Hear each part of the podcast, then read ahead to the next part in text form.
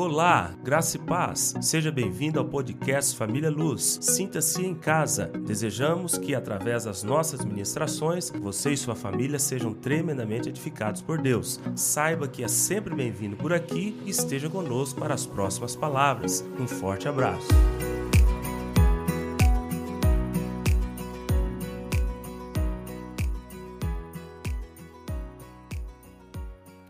Nós vamos começar neste domingo, pelo menos a intenção é dar a introdução, alcançando uma bênção de Deus. 1 Crônicas capítulo 4, lá no Velho Testamento, versículos 9 e 10. Deixa sua Bíblia aberta aí. Eu tive o conhecimento desse livreto há mais ou menos uns 20 anos atrás. Um livro tremendo, de 40 folhas. Mas ele traz uma, um alerta para nós, traz o entendimento tão claro que quebra muitos misticismos com relação à nossa oração e à bênção do Senhor Jesus. Apesar de ser somente poucas frases, esse texto, nós pretendemos trabalhar durante esses cinco cultos que teremos a respeito deste tema, alcançando a bênção de Deus. Esta referência desta oração, ela está em meio a uma genealogia de 500 nomes. Você começa a ler Primeira Crônicas, e Primeira Crônicas traz a genealogia que começa em Adão e passa por todas as tribos, até chegar à, à saída do povo do Egito. É muito, são muitos nomes, nomes que a gente lê por tem que ler, né? Algumas pessoas cometem esse ato eu não faço isso, eu tenho esse, rigor comigo. Muitos, quando chegam nessa genealogia, falam, eles nem preocupam o que está lendo. Tanto de nome que tem, tanto pai que gerou filho, que gerou e que vai gerando. Mas o que é mais interessante no capítulo 4 é que o escritor, para nós ler é difícil, pensa para quem foi o que foi escrevendo toda, toda essa genealogia. É que o escritor está escrevendo Gilberto. E ele está exausto de escrever aquela quantidade imensa de nome. E aí ele, quando chega no nome de Jabes, ele para, ele respira fala: Não, cara, isso aqui não pode passar batido, não. Eu tenho que falar alguma coisa a respeito de Jabes. E aí coloca a referência que nós vamos ler e depois continua com a genealogia de novo. De maneira que muitos, muitos cristãos leem a história de Jabes sem nunca ter percebido a profundidade, a simplicidade, a profundidade, a eficácia e a eficiência desta oração. O ensino que a oração de Jabes nos ensina quebra um monte de conceitos errados que nós trazemos nesse ranço de ensinos que nos foram dados, que não tem base com relação àquilo que a Bíblia nos apresenta e que nos ensina a respeito do Deus que nós servimos. Por isso que iremos trabalhar nessas frases ditas por Jabes, no meio, ele passa, é como se fosse uma pedra preciosa, no meio de um monte de pedras similares, que alguém fala, não, mas não tem jeito, essa pedra aqui, ela é especial. Então veja, então lá está lá, vamos, começa aí comigo, capítulo 4. Vamos começar a partir do 6, só para vocês verem o tanto que já é complicado, que, como que poderia passar batido. Naara deu à luz a Uzão, a, a Éfer, a, a Temene e a Rastari. Eles foram filhos de Naara, os filhos de Ela, Zerete, Izar e Etnã.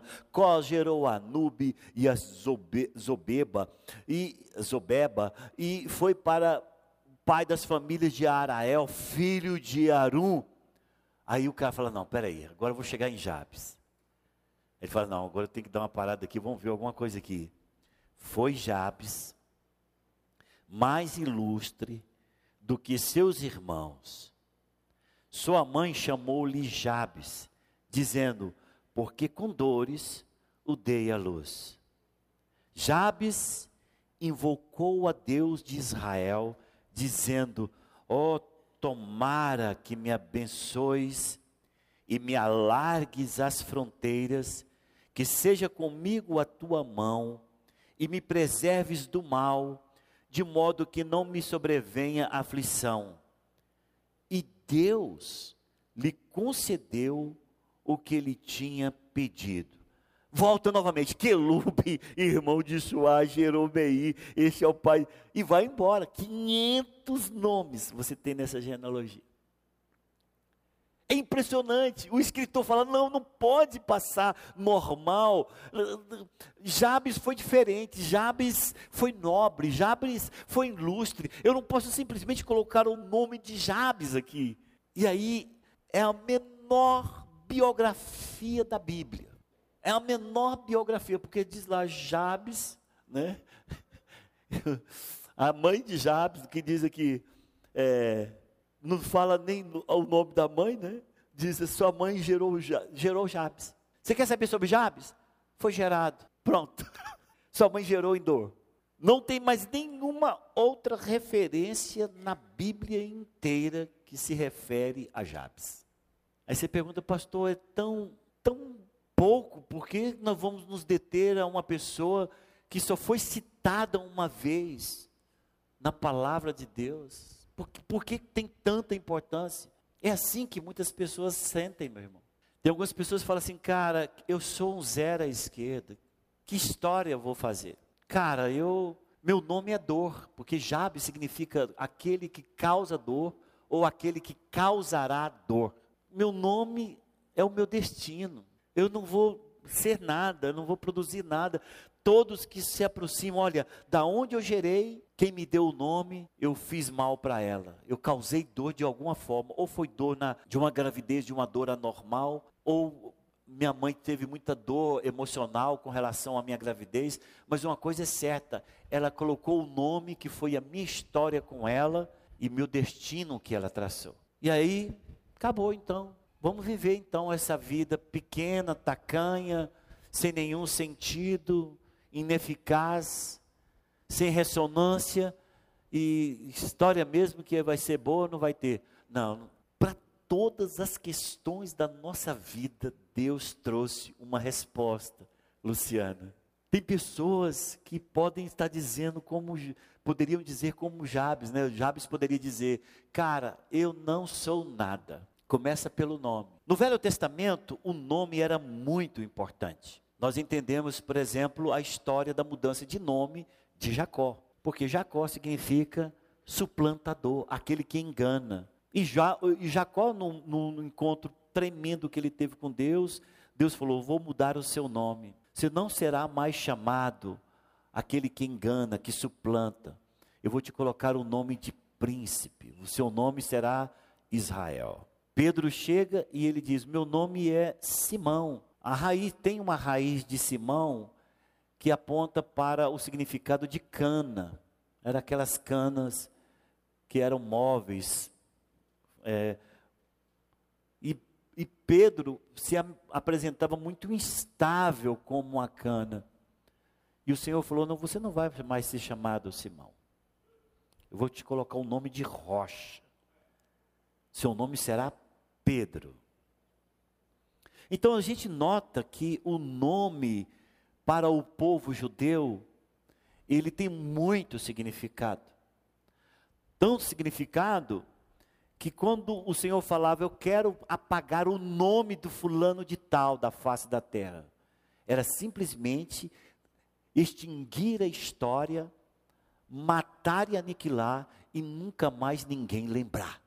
O Senhor não falava, eu quero matar a descendência, vai morrer. Não, vai acabar com o nome na face da terra. Eu quero acabar com o nome. E isso trouxe uma realidade muito forte para os nossos dias de hoje.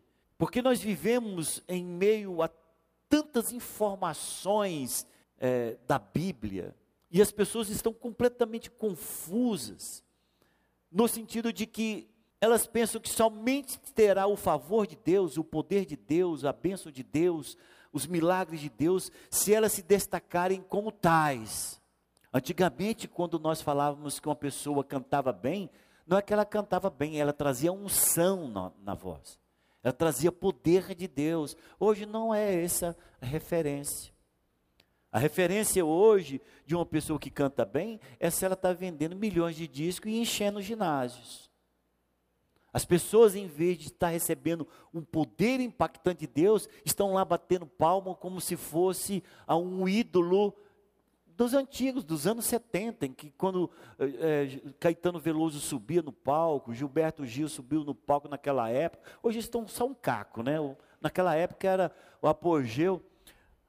As pessoas idolatravam como ídolo. A palavra deles era palavra de poder. O que eles falassem, se falasse para a plateia, deita, todo mundo deitava. Levanta, todo mundo levantava, porque era o ídolo deles. Hoje, no meio evangélico, a pessoa canta, canta uma música bonita, muito bem arrumada, muito bem ajeitada. As pessoas ficam delirando com a pessoa. Ah, fulana vai estar aqui. Ah, ciclano vai estar aqui. Não, não, eu entendo que um homem ou uma mulher que tenha unção para trazer uma palavra cantada de Deus, é aquela que cantando traz unção, batiza com o Espírito Santo, cura outras pessoas, porque ela não tem somente o talento natural, ela tem a unção de Deus. Então a expectativa é: se for cantor, tem que ser como Fulano, Ciclano e Beltrano. Se for pregador, tem que ser como Fulano, Ciclano e Beltrano. A referência é se sabem concatenar bem as ideias, se sabe ó, fazer vários movimentos de vozes e as pessoas ficam impressionadas. Não. E aí o que, que acontece? Tira esta nata que se reconhece pelo seu carisma ou pelo seu talento natural, o resto tudo é Zé Ninguém. O resto é o resto. Aí temos uma igreja que já não está mais acreditando em milagres. E quando você fala em milagres, você fala, Ixi, meu Deus do céu, esse trem está tão longe de nós. Já tem uma igreja que, quando às vezes o, o, o pregador aqui que está dirigindo o louvor, deixa somente a igreja, tem poucas vozes cantando, alguns estão balbuciando, ou dublando, não estão cantando não. Você deixa só com a igreja, ninguém está cantando, não vê. Porque não, não, não, não, tem, não, há, não há mais aquele negócio, eu vou adorar o Senhor com toda a força dos meus pulmões, eu vou adorar a Deus. Não. A minha história é essa, pastor. Eu vou nascer, crescer, casar, produzir filho, morrer e pronto, ninguém mais vai importar comigo. E aí o Senhor traz essas poucas frases com referência a Jabes para mostrar que não importa se você é somente uma estrelinha do mar em uma praia, ele vai lá e ele tem atenção com você e você vai fazer a diferença. Não importa se você acha que você é o mais comum dos Zés. Meu nome é José, estou falando para ninguém mais, estou falando para mim. Ninguém, o Senhor não importa se você acha que você é o mais comum dos Zés. Eu quero dizer para você o seguinte: que Deus pode te levantar para fazer diferença. Qual é a diferença? Jabes não fez a diferença que Moisés fez. Jabes não tem a história de Davi. Jabes não foi um, um, um dos apóstolos que colocou esse mundo de cabeça para baixo. Mas Jabes fez a diferença. Jabes mudou a história da vida dele. Jabes teve a grata satisfação, talvez não sei nem se não ficou sabendo disso, de que alguém escrevendo um texto que iria durar pelos séculos dos séculos, porque tem muitos séculos que isso foi escrito, alguém que parasse tudo para falar da vida dele. A vida desse cara foi diferente. Ele mudou a história da vida dele. Ele foi ilustre, ele foi nobre. Eu não posso simplesmente citar o nome dele como um dos que fazem parte desta grande genealogia. Eu tenho que parar, eu tenho que me deter, eu tenho que escrever algo importante, porque ele não fez nada de grande ressonância no mundo, no povo, mas a história desse cara foi comovente. Ele tinha tudo para ser, conforme o nome dele diz, um cara de dor. Ele tinha tudo para construir uma história merreca, uma coisa mela-mela, um cara que só deu problema. Não, ele resolveu, ele decidiu fazer com que a história da sua vida fosse diferente. E aí você fala, por que esse registro está lá? Porque Deus quer mostrar que ainda que você não seja aquele que vai mudar grandes coisas nessa nação, Deus se interessa que Ele mude as pequenas coisas da sua vida. Deus talvez não espera que você seja ah, o Gilberto mudou a história do Brasil. Não, não é isso que é interessante para Deus na sua vida, Gilberto. O que o Senhor deseja é que você faça uma história diferente daquilo que as pessoas traçaram para você, que não é segundo aquilo que Deus projetou para você. Se você muda os próprios conceitos da sua história, ainda que não tenha nenhum manuense que possa escrever sobre Gilberto, sua história vai estar registrada no céu. E o importante é o que você realmente faz na sua, na sua a, a, a circunferência de ação, em que você possa dizer: Eu sei o que estava destinado para que eu fosse, e eu sei que o meu Deus mudou a minha história. Então é tremenda porque nós estamos estudando de uma pessoa simplesmente que dentro da sua esfera de ação, ele construiu uma história, alguém viu, alguém observou, não foi muita gente, não foi multidão, não foi cidades, não foi bairros, ele não foi nenhum vereador lá no bairro dele, nada. Mas o Senhor falou para aquele que estava escrevendo a palavra: não esqueça deste porque ele será o exemplo para muitos Jabes na história desta terra. Ele será para ele será exemplo para muitos que aqueles que pensam que eles estão no anonimato da vida. E na realidade, eu quero abençoar eles tremendamente, só que eles não pedem. Eles não creem. Eles não desejam, mas aqui está, para que ninguém possa amanhã falar: tivemos exemplo nenhum, Senhor. O Senhor não deixou exemplo nenhum de que eu podia ter tudo isso que o Senhor disse que eu poderia ter. Não. O Senhor está te mostrando que você pode mudar a sua própria história de vida.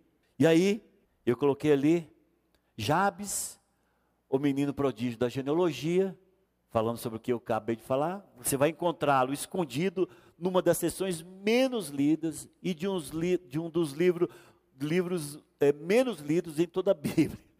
Pergunta se alguém gosta. Você gosta de ler genealogia? A pessoa fala, pelo amor de Deus, só para cumprir plano de leitura. Mas ele está lá no meio desse plano de leitura, ele está ali trazendo essa informação para nós. Então nós vamos estudar nessa série essas três coisas interessantes.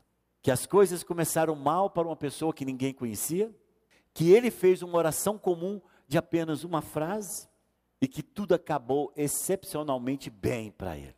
É isso que nós queremos fazer. Qual o objetivo desta série, pastor? Fazer você compreender que aquela oração que você faz dobrado os joelhos ali no escuro do teu quarto, simples, sem nenhuma lantejoula jogando sobre as sua, suas palavras, nadinha, simples, simples, mas que aquela oração, se feita com revelação, a sua história de vida pode ser outra. Hoje nós estamos contando com cenas espetaculares. as pessoas pensam que Deus só se vai se mover se tiver a quantidade imensa de luzes. Né? É, a, a gente tem visto, eu tenho visto reuniões com 100 mil pessoas, 100 mil pessoas cantando, aquela coisa, a gente pensa, ah, que Deus vai manifestar. Não, irmão, sai daquele jeito, daquele monte de gente lá, talvez saia pior do que quando entrou. Porque você começa a ter uma quantidade imensa de referências que não diz nada a seu respeito. E você sai dali muito menos entusiasmado com aquilo que Deus pode fazer por conta de todo aquele cenário que se apresenta diante dos seus olhos sem que você parece dizer é inalcançável para mim. É, isso é, é, é completamente inatingível para mim. Então nós vamos trabalhar essa série de palavras e eu estou crendo que nós no final possamos ver uma igreja que que não se envergonhe de, de ser aquela igreja do arroz e feijão mesmo, daquelas orações simples, mas de que seja uma oração poderosa em Deus. E a palavra é exatamente essa. E por que não pedir? Ó, oh, que me abençoe. Ou como está na nossa Bíblia, oh, tomara que tu possas me abençoar. Tomara é o desejo intenso, né? Que aquilo aconteça em minha vida. Na nossa tradução que lemos, está escrito isso, né? Ele invocou o nome de Deus e disse: Ó, oh, tomara que me abençoes. Por que, que nós hoje não podemos pedir para que Deus nos abençoe? Teve, existe uma, um movimento dentro das igrejas em que se você começa a pedir muito, as pessoas falam, poxa, você é egoísta demais. Você já, já vi sua oração, tudo você, você pede demais a Deus, você incomoda demais a Deus. Existe um movimento em que as pessoas pensam que a, a, você, só, você só, só é espiritual, se você só é abençoado mesmo, homem de Deus, quando você ora para todo mundo menos por você. Não, deixa que Deus cuide de você. Não é assim que a Bíblia nos ensina. A Bíblia nos ensina de que nós devemos pedir a Deus. A Bíblia nos ensina que nós podemos clamar a Deus que possa nos abençoar. A Bíblia nos ensina que nós temos que pedir a Deus as suas bênçãos sobre nossas vidas. E pedir muito. E não tem problema com a questão de pedir muito a Deus. Essa palavra abençoe, ela, ela se degenerou. Ela se degenerou até por conta até de uma cultura, não sei se outros países têm, de uma cultura brasileira. Porque eu sou do tempo em que eu chegava na casa da minha mãe, se estava lá minha mãe, os meus tios, ou qualquer outra pessoa mais velha, eu era obrigado a chegar, benção.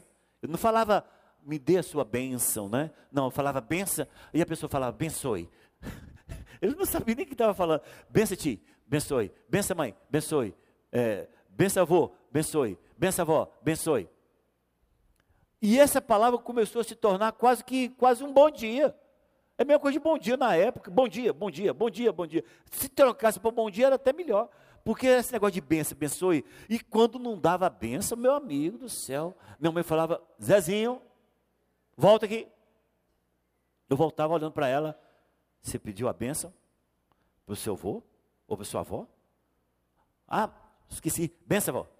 Fazia assim, ó, com a mãozinha, benção, avó, abençoe. Pronto. Estava resolvido o problema da minha, da minha mãe. Mas aí, isso veio, tá, e nós nos convertemos viemos para a igreja. Aí essa palavra bênção ficou muito genérica. Ela ficou muito genérica e ela foi perdendo sentido. Não vou constranger nenhum de vocês. Mas eu poderia chegar para você e falar, me defina a bênção. E você não vai saber. Você fala bem, aí começa a bênção, é quando Deus estende sua mão. Eu acho que bênção é quando Deus faz isso. Acho que bênção é quando vai dar, dar tudo certo numa corrida. Como é que foi, irmão? Foi bênção, né? Vim te falar, foi, completei a carreira, deu tudo certo. É, terminou o trabalho? Foi bênção, terminei. O que, que virou uma palavra de, de uso genérico. Caiu o garfo, foi bênção, caiu o garfo. Mas a palavra bênção, no, no discernimento bíblico, é você ser agraciado, presenteado por algo que você, pelas suas forças, jamais poderia alcançar. A palavra bênção na Bíblia é ser presenteado, agraciado, é, por algo que você não daria conta nunca de alcançar, pelo esforço físico, ou pelo intelecto, ou por astúcia humana, você jamais conseguiria alcançar. Então, quando nós falamos sobre bênção ou que Deus me abençoe, eu estou falando, Senhor, eu quero ser agraciado por algo sobrenatural, algo que vai além das forças humanas, algo que vai além daquilo que é natural, algo que eu jamais conseguiria fazendo uma equação matemática ou fazendo a, a, combinação de produtos químicos, não conseguiria jamais. É isso que eu estou querendo, a tua bênção. Então, quando você recobra, quando você restaura o sentido da palavra bênção, você começa a compreender o que Jabes estava querendo. Jabes, então, por as pouquíssimas palavras que temos dentro desse, desse dois versículos de 1 Crônicas, capítulo 9, a gente descobre algumas coisas. Primeiro, que ele era da tribo de Judá. Segundo, que ele nasceu em meio à dor.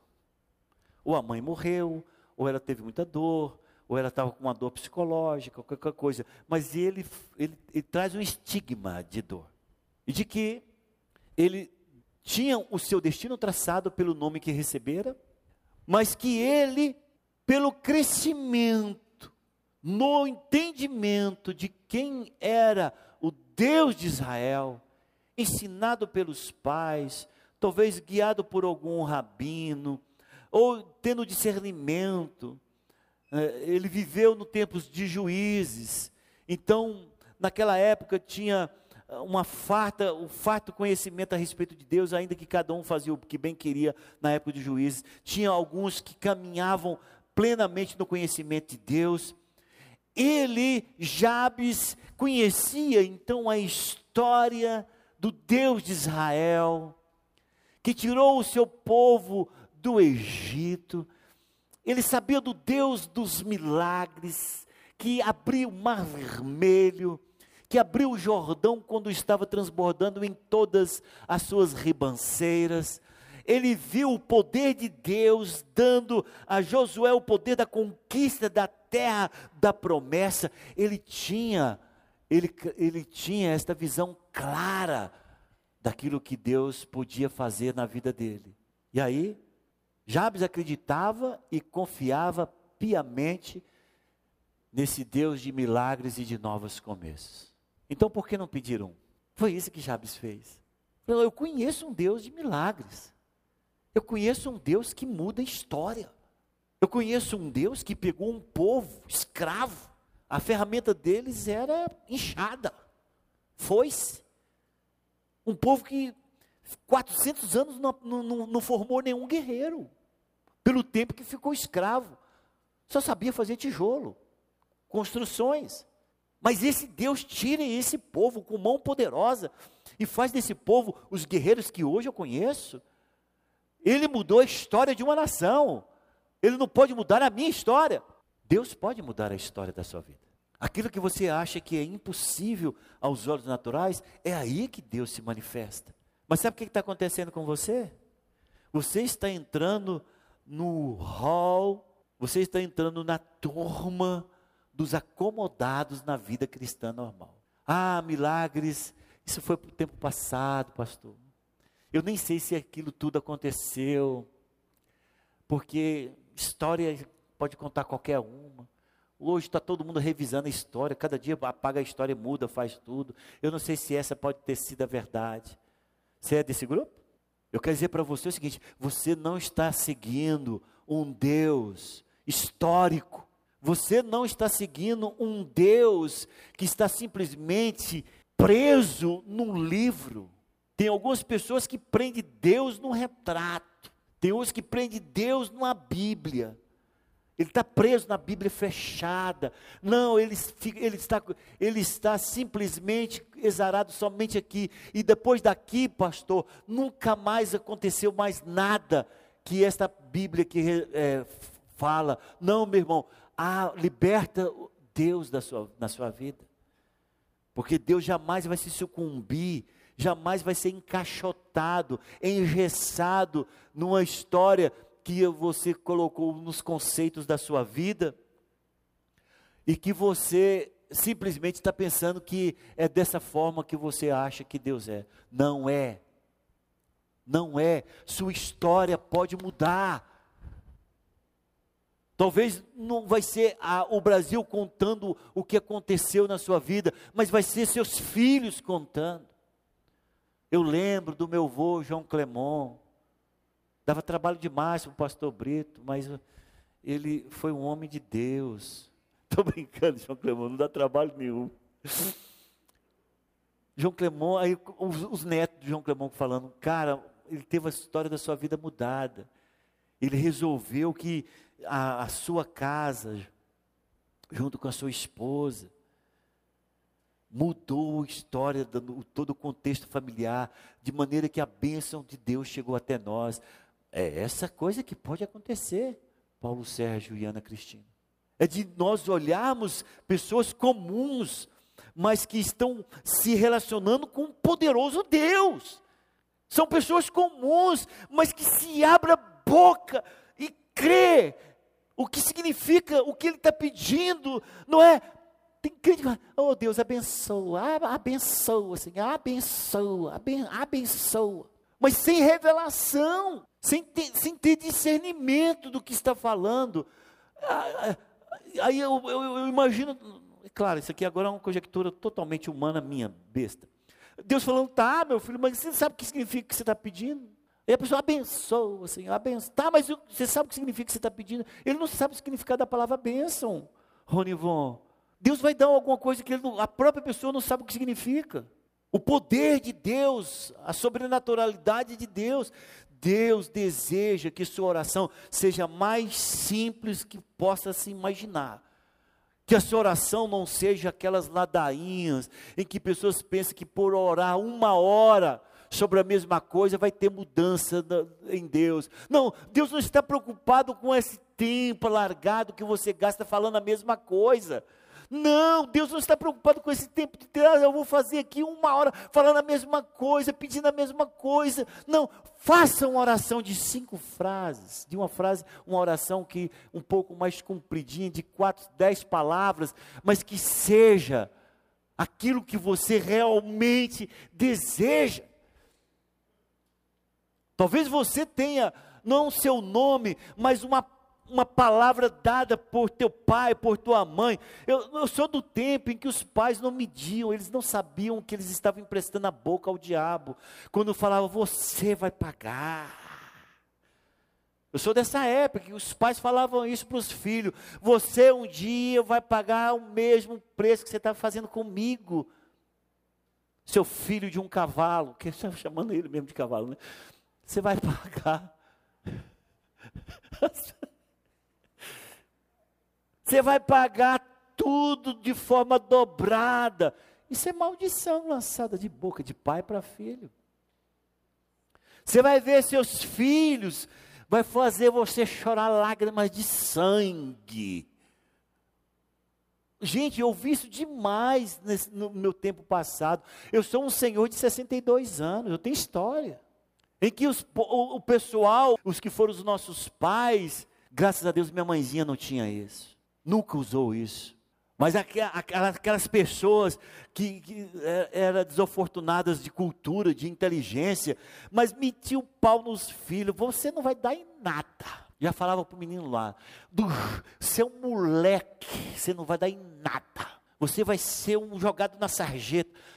As pessoas pensavam naquela época que fazer tais coisas era amedrontar a criança, que é para ver se ela obedecia. Obedecia nada. Talvez você seja dessa época em que alguém lançou uma palavra e você fala: "Ah, eu acho que foi aquela palavra que meu pai me deu, acho que foi aquele aquele mal que eu fiz e que meu pai não e minha mãezinha não me perdoou. Ah, foi aquele meu irmão mais velho que meu irmão, esquece disso.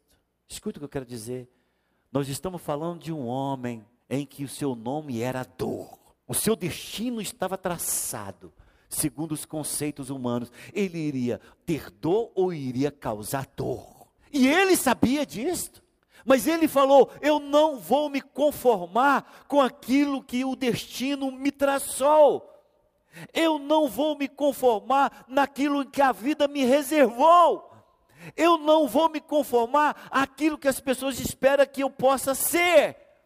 Eu não vou me dar a esse desprazer de viver uma história medíocre, abaixo da média, em que as pessoas vão falar: viu com que Fulano não deu em nada mesmo?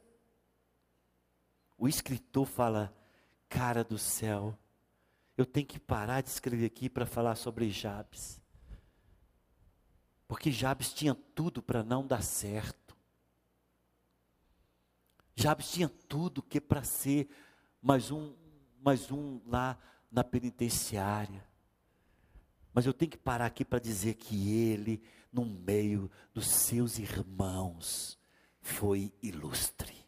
Eu conheço o Marcos. Ele, no meio da igreja, foi ilustre. Nós queremos ouvir isso. Eu conheço o Maurício conheço Maurício. Ele, no meio dos seus irmãos, foi ilustre. Porque foi isso que aconteceu com Jabes.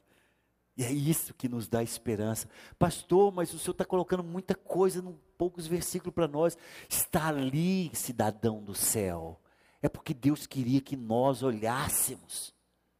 E Ele está colocando esse treino emaranhado de coisas, que é para mostrar simplicidade daquilo que Ele quer que nós conheçamos, para mostrar para nós o seguinte: não importa se você tem que desvencilhar um monte de coisa para achar ali a simplicidade de servir a Deus.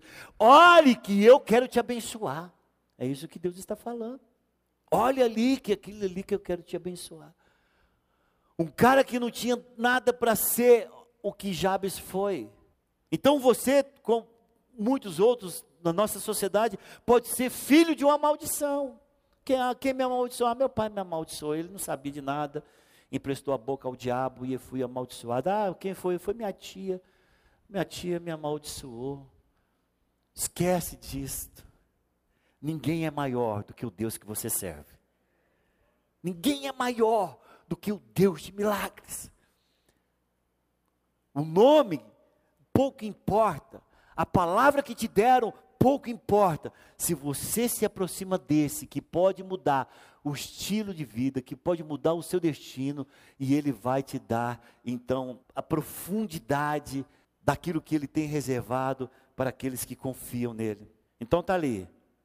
Abençoar no sentido bíblico significa pedir ou conceder um favor sobrenatural. Quantos querem uma benção sobrenatural do Senhor? Diz amém. Eu quero, eu quero. Ao clamarmos pela bênção de Deus, não estamos pedindo aquilo que poderíamos conseguir pelo nosso próprio esforço. Qual é a bênção que você deseja nesta manhã? O que que você hoje, aproximando-se de Deus, deseja receber dele? Mas não peça algo que você dá conta, que, ah, Senhor, eu quero que o Senhor me ajude a abrir a porta do meu carro a não ser que você não tivesse mãos. Aí seria sobrenatural. Mas se você pedir coisas que você consegue, você não está usando o sentido profundo da palavra abençoar, ou ser abençoado por Deus. O que Deus deseja nos falar nessa manhã é: não importa o tamanho da cilada em que te colocaram, não importa importa o tamanho do buraco que fizeram para você cair nele, não importa a torcida que tem para que a sua vida dê errado, não importa. Se você se aproximar de Deus, crendo piamente de que Ele pode mudar a história da sua vida, comece nessa manhã a dizer: Eu creio, Senhor, que Tu és poderoso para anular todas as palavras de maldição, para desfazer toda a história de tristeza, para quebrar toda a força do destino, para destruir toda a profecia do mal, para quebrar todos os meus pensamentos de derrota e me fazer um homem ou uma mulher abençoada pelo Senhor. Quantos querem isso? Diz amém. Vamos colocar em pé, fiquemos com essas considerações. E eu quero que você então faça essa oração. Senhor, eu quero eu começar nesta manhã, nós vamos trabalhar com esse tema e você vai ver que cada dia é mais profundo, mais tremendo, mais, mais fácil de, de, você ter a sua história tocada, mudada, transformada pelo poder de Deus. Qual é a bênção que você precisa de Deus, meu irmão? Senhor, eu quero que tu me abençoes, ou tomara que tu me abençoes, ou quanto quero eu que o Senhor me abençoe. E eu quero que você fale com o Senhor agora.